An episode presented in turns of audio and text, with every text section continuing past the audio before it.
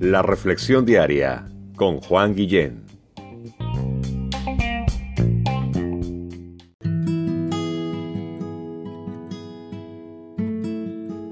Hola, ¿te ha tocado estar entre la vida y la muerte? ¿Conoces a alguien que esté entre la vida y la muerte? ¿Verdad que en esos momentos pensamos, por lo menos la mayoría de los seres humanos, pensamos en Dios y en qué ocurrirá después de la muerte? ¿Cómo viviríamos la vida si supiéramos lo que sucederá con nosotros después de la muerte?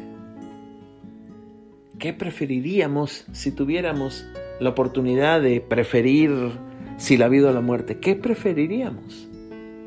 Son buenas preguntas, ¿verdad? He venido contigo con muy buenas preguntas el día de hoy.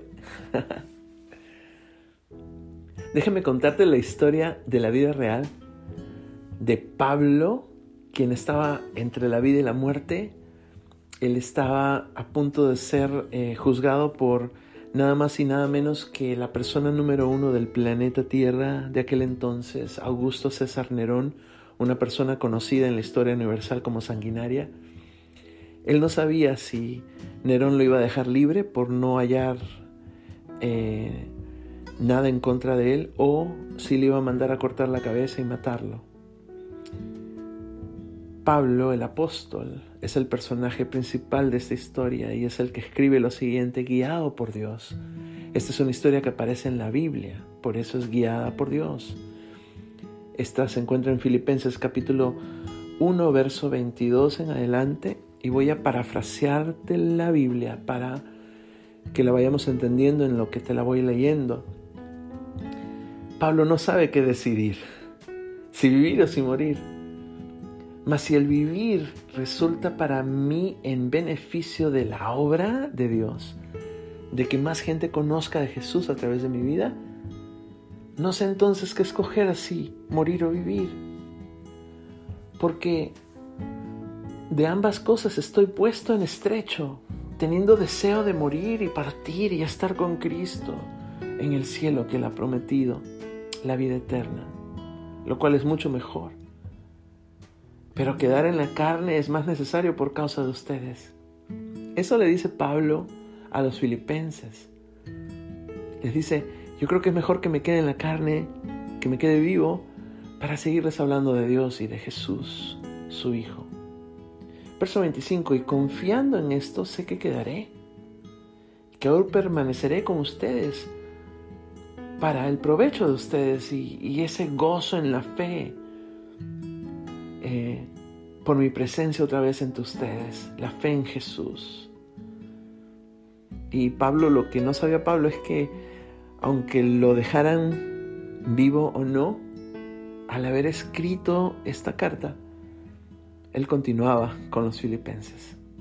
Esta carta que él estaba redactando. Él continuaba con ellos a través de esta carta. Así como lo está con nosotros el día de hoy, ¿verdad? A través de esta carta. Conocemos más a Pablo y es un legado que Él nos dejó al servir a Dios como lo hizo.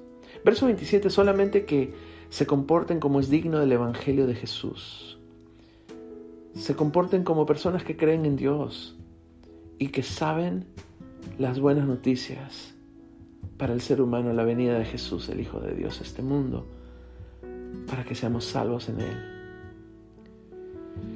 Le dice a los filipenses, ya sea que vaya a verles o que esté ausente, Quiero escuchar de ustedes que están firmes en un mismo espíritu, combatiendo, luchando, saliendo adelante unánimes por la fe en las buenas noticias de Jesús.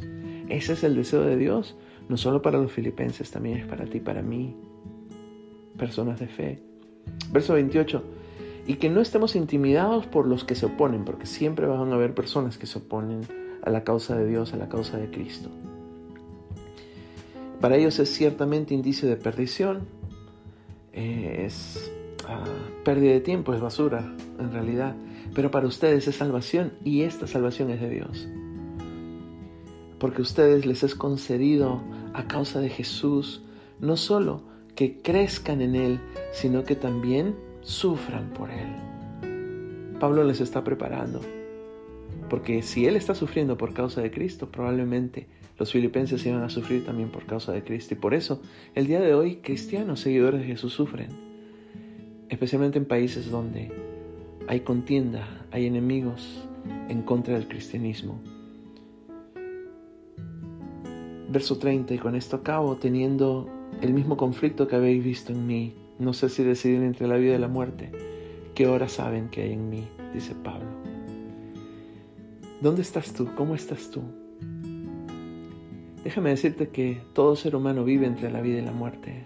Nadie tiene el día de mañana asegurado, ni siquiera esta tarde o esta noche o esta mañana asegurada.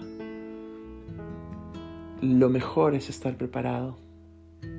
Y aunque no, sabe, no sabemos qué escoger, si entre la vida y la muerte tal vez tú digas, no, yo quiero vivir, perfecto. Que el vivir tenga propósito y tenga sentido. De eso se trata la vida. ¿Qué nos puede ayudar a que nuestra vida tenga propósito y sentido? Que conozcamos a Dios y tengamos una relación personal con Él. Para estar convencidos de qué es lo que ocurrirá después de la muerte, así como hemos aprendido con Pablo en estos momentos. ¿Qué tal que cerramos nuestros ojos y le damos gracias a Dios por su palabra? Y porque en este día podemos venir a cuentas delante de Él. Dios, en esta hora te damos gracias por esta historia de la vida real, que me habla de una persona que estaba convencida de un cielo prometido para Él y para toda persona que como Él han creído en ti. Señor, yo creo en ti.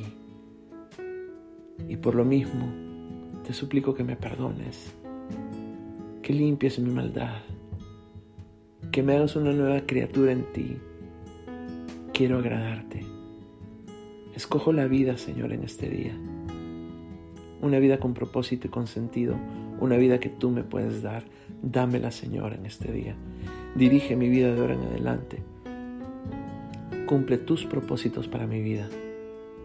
Te lo suplico, te lo pido, en el precioso nombre de Jesús. Amén.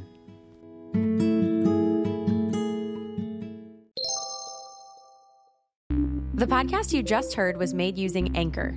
Ever thought about making your own podcast? Anchor makes it really easy for anyone to get started. It's a one stop shop for recording, hosting, and distributing podcasts. Best of all, it's 100% free. Sign up now at anchor.fm slash new. That's anchor.fm slash new to get started.